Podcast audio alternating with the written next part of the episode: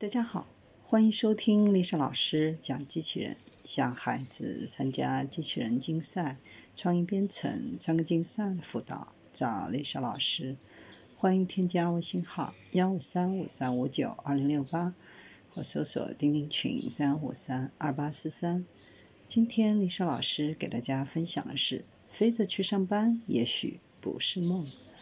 二零二零年刚刚进入下半场，飞行汽车这项黑科技就有了新进展。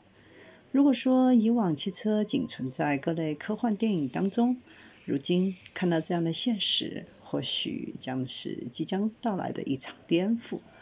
美国空军计划在敏捷优势项目框架内研发飞行汽车，装备部队。目前，大部分飞行汽车项目还是以垂直升降飞机为基础进行构思，与常规的语音存在一定的差异化。不过，确定的是，所有产品都将使用空气螺旋桨，部分产品会设置水平翼板。日本动力与飞行汽车公司 Lilium 签约，将向后者供应碳纤维复合材料。Lilium 此次采购动力公司的材料，将用于其研发的 Lilium Jet 空中汽车的机身、主翼等部位，减轻机体的重量。Lilium Jet 可乘坐五人，能垂直起降，在一个小时内飞行三百公里。国内的吉利研发的飞行汽车更接近普通汽车的外表，可容纳两人乘坐，也可在陆地上行驶。而陆地行驶的最高时速可达每小时一百一十三公里。从陆地汽车转换为飞行汽车的过程只需要三十秒，其中需要一段跑道以供滑行。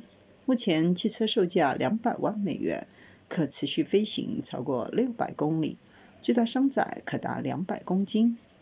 尽管看上去体验和使用飞行汽车离我们还有点远。但国内外不少企业都在不断的落实推动飞行汽车走向商用。此前，日本住友商事携手美国贝尔直升机德士隆公司，力争在2025年将飞行汽车推向实用化，并计划以此为目标，在年内启动采用大型无人机的验证实验，展开运行服务的调查。这一系列的措施对行业的拉动效应十分值得期待。